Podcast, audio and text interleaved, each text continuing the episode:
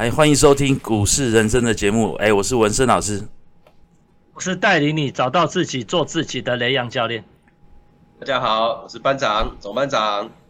哎，各位同学，大家好哈！哎，这礼拜哦，我们最大的新闻就是国安基金要进场啦。哦，怎么会这样呢？来一个政策大甩尾哈！礼拜一开会说不要进场，哎，马上礼拜二就给你大跌，对不对？好，大跌完破底，哎，马上晚上七点就说要进场了。哦，礼拜三又拉起来，哦，连涨三天，哎，变红三兵呐，哎，那这个状况到底是玩真的玩假的？我们大家看得一头雾水，对不对？所以这礼拜各个报章、媒体、杂志全部都在统计，哦，说过去国安基金到底进场的成功率，哦，过去呃绩效的状况，哦，那这么呃这个，因为梁阳教练在市场这么长的时间呢，我看那个从国安基金过去历年进场的记录，你应该都在市场上嘛？哎，那你跟大家分享一下。到底是玩真的玩假的啊？好，这边很高兴哈，跟大家分享一些每一次我都有参与。那第一次国安基金进场的时候，其实刚好是两次就是政党轮替的时候，在两千年的三月十五号，其实那时候我本人已经在市场上，然后也攻逢其胜。哦，然后后来在第二次的这个那个网络泡沫啊，然后接下来什么两颗子弹啊，金融二零零八年金融海啸。二零一一年的欧债风暴，还有二零一五年的那个人民币大贬，然后中国的股灾，然后到二零二零年的新冠疫情的哈，然后这一次其实是第八次。那事实上我们在看这个有些报章、媒体、杂志在披露的时候，哎，大家就是喜欢的是，哎，国安基金通常进场以后，它的胜率很高哦。第一个呢，胜率很高，其实它总共进场七次而已了。所以其实，如果你真的要用几率的角度啊，胜率这个概念，其实只有进场七次，怎么去判断胜率呢？所以我们只能说，通常国安基金它本身它是一个护盘的一个角度，它是要让整个市场的信心比较稳住哈，然后让不要在这就是就算会大跌，也要让它缓跌，因为如果股票大跌的话，整个信心容易崩溃。所以大家看到的国安基金进场的时候，要先把它厘清。国安基金通常会在相对低档区、比较悲观的时候进场，但是它进场以后的胜率，我觉得这个是一个问号。为什么要这样跟他讲呢？我们就细数七次哈，过去七次以来，其实只有第一次国安基金进场的时候，还有这一次哦。第一次因为国安基金没有经验啊，所以其实第一次在两千年的三月十十五号左右就进场，还有这一次，这两次偏离十年线，就离十年线很远，离十年线很远。其他的第二次到第七次，他们进场点几乎都是在十年线左右。所以记得在一二月的时候，好像那时候市场上就有人在提这个国安基金，就刚开始跌的时候，市场上在提这个国安基金。我们那时候还跟文森老师在讨论的时候，那时候十年线还在一万零五百点，现在十年线已经一万零八百多点，快一万零九百点，然后我们就抓整数就是一万一千点，所以本来预期是可能会在十年线左右，他才有考虑进场。所以刚刚文森老师有跟他讲一个法夹弯急转弯哈，那至于他为什么在这边决定进场护盘，那当然我们不是里面的成员就不知道了哦，我们这边在。就是跟大家就单纯就是分享在这个市场上经验的的一些分享哈，就是这是刚刚讲的说十年线哦，在通常在十年线左右好，然后第三个最重要的一个问题是，国安基金资金只有五千亿，哎，我讲只有五千五千亿到底多还少？然后我们来看一下一些就是市场上一些一一一些其他的数字哦，大家知道台股啊，台股占。占就是外资占台股的比重啊，哦，将近快要四成，然后到前一阵子掉掉到将近大概掉到二十二二十兆，现在掉到二十兆了，二十兆以下，之前都在二十几兆嘛，哦，所以现在台股的整个市值啊，哦，外资大概到五月份的时候，五月六月的市值大概是二十兆，最近掉到二十兆以下，所以其实外资本身占有台股将近二十兆，所以你单纯国安基金只有。五千亿的话，其实这个资金是小巫见大巫啊。哦，然后包括劳退基金，劳退基金的整个操作资金都四五兆，所以事实上国安基金它就只是一个安定的作用，而且单一一个台积电呢，外资的本身持股就有九兆，台积电呢外资持股就有九兆多，所以如果外资持续这样一直卖啊，其实今年外资到现在卖了九千亿，快一兆。外资如果持续这样一直卖的话，事实上国安基金进场的话，哈，如果整个趋势还是往下掉的话，其实这个哈还下来还会有很大的空间呐，所以这个是大家必须要去思考的一个方向。所以其实我们刚刚讲的那七次里面，哈。二两千年，哈亏钱的就是两千年和两千零八年那两次啊。两千年就大家耳熟能详，两千年就是网络泡沫，两千零八年就是就是雷曼倒在了金融风暴，就这两次。那其他的来，包括什么三一九枪击事件呐，然后嘞还有什么那个欧债风暴，后来欧债风暴其实欧债没有倒，然后这个人民币大贬，然后那个中国大陆大跌。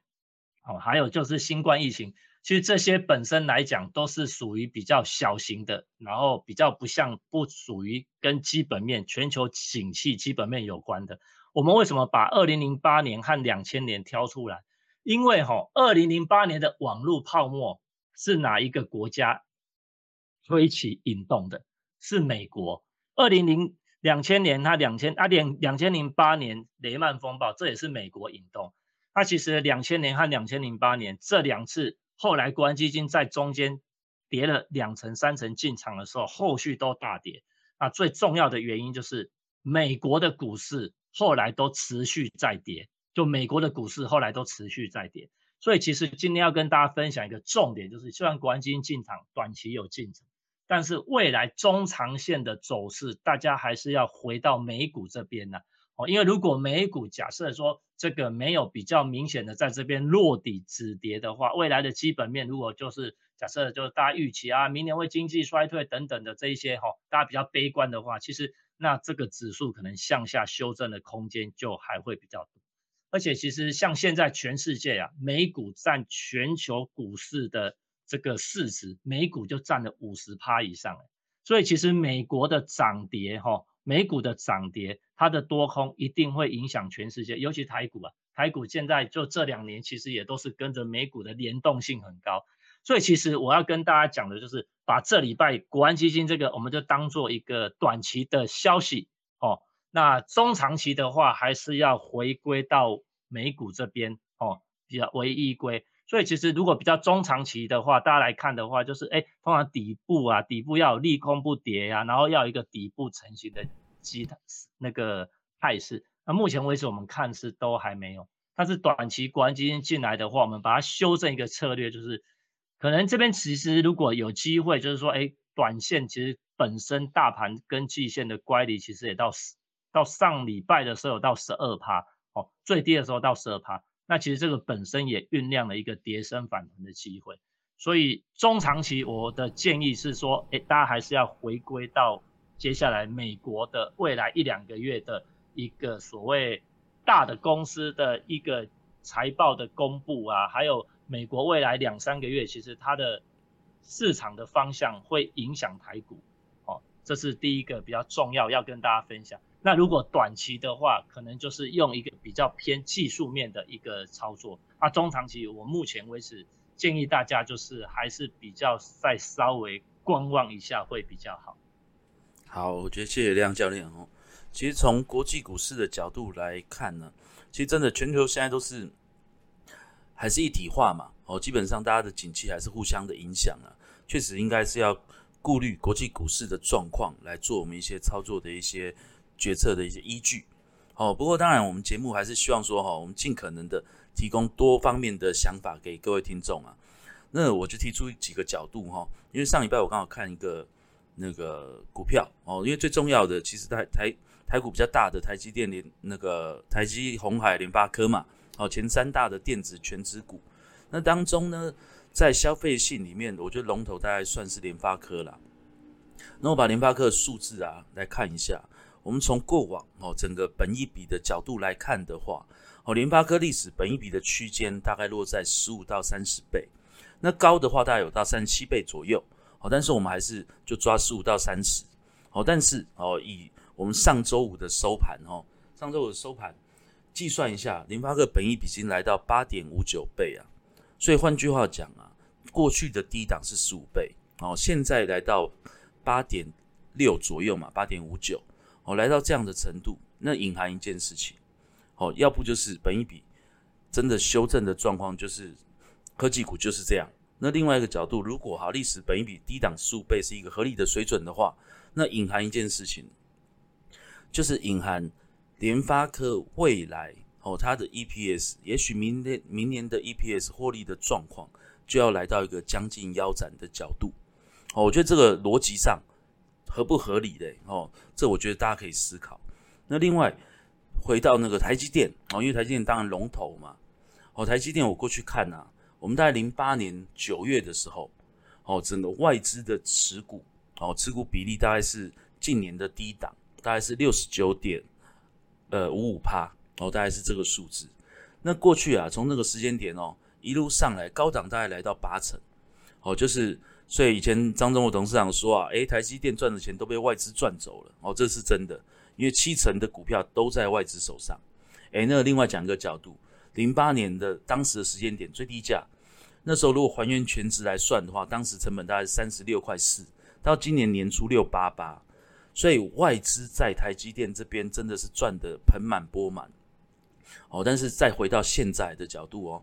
哦，外资大家都知道，今年以来。哦，外资都是持续用台积电提款嘛，提到现在外资持股比例来到多少了？来到七十一点九啊！哦，所以回到过去的低档七十趴左右的位置，其实相去不远。哦，那它真的会砍到低于七成吗？我觉得这也是一个思考的点。哦，所以如果基本面的角度，有没有可能？哦，国安基金也是想说，诶，来到这么低了，是不是可以进场？哦，这给大家思考。哦，不过当然了，我还是回到操作的角度啦。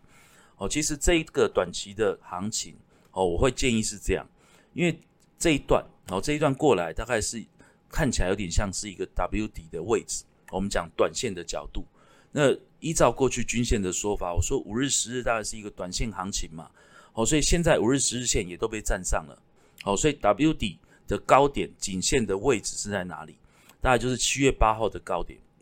哦，一四五五二。哦，这个位置啊，哎，也很神奇。哦，礼拜五的收盘是收一四五五零，哈，刚好还没过哦，所以礼拜一会不会涨上去？哎，涨上去才能形成 W 底，OK，所以如果啊，哦，像我自己的策略就是这样，哦，就是我们进场，哦，进场如果跌破这个一四五五二，哦，因为礼拜一开高的几率是比较高的嘛，哦，如果它能守住一四五五二，我大概就会持续持仓，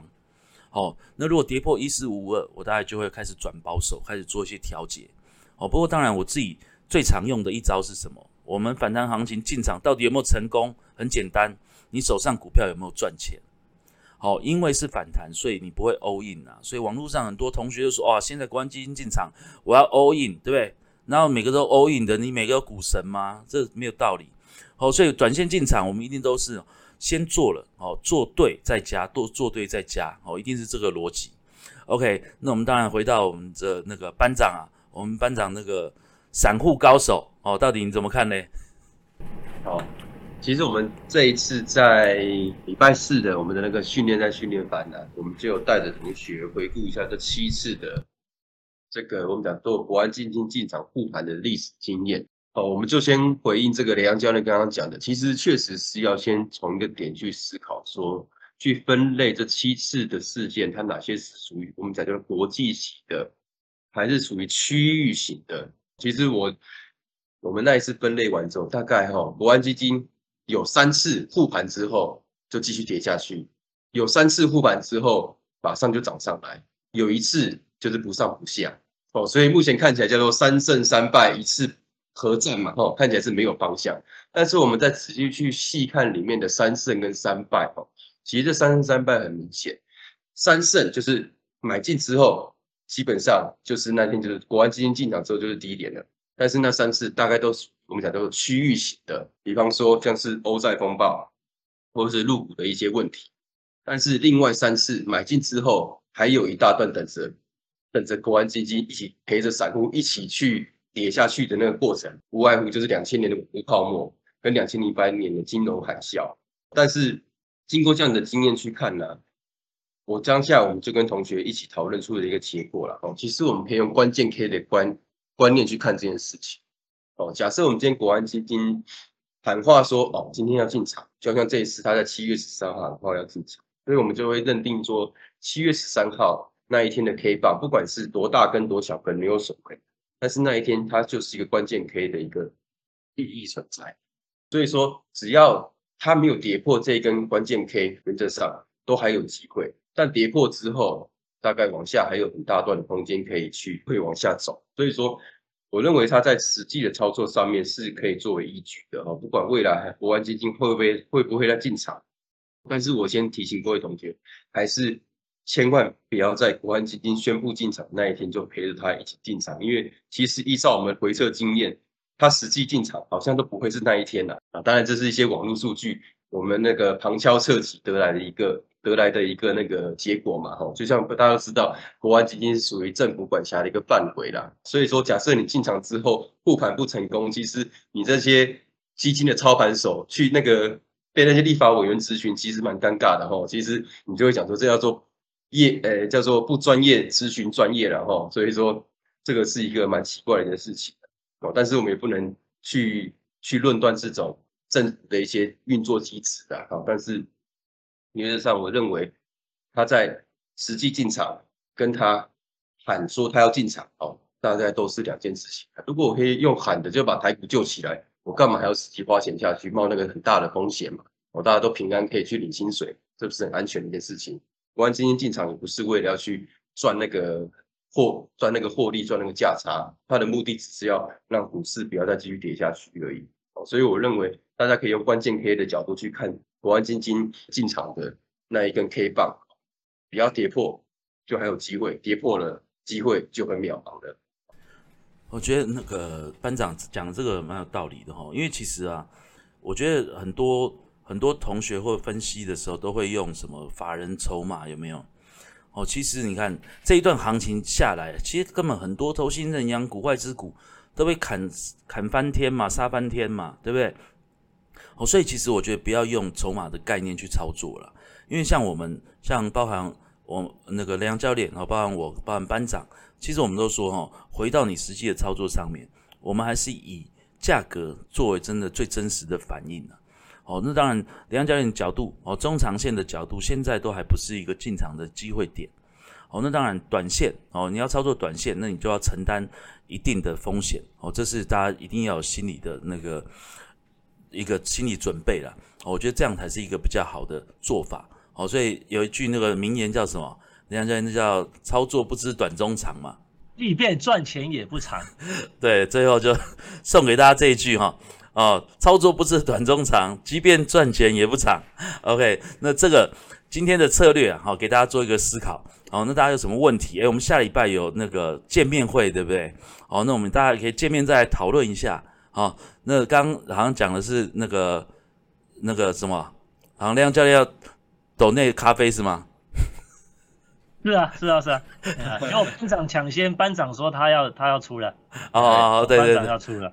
OK OK，好，那我们就谢谢班长。OK，怎么会怎么会让师傅出钱呢？对不对？好，OK，那我们今天节目到这里哦，那我们就下周空中见啊，也现场见。OK，啊，拜拜。啊，拜拜。好，大家拜拜。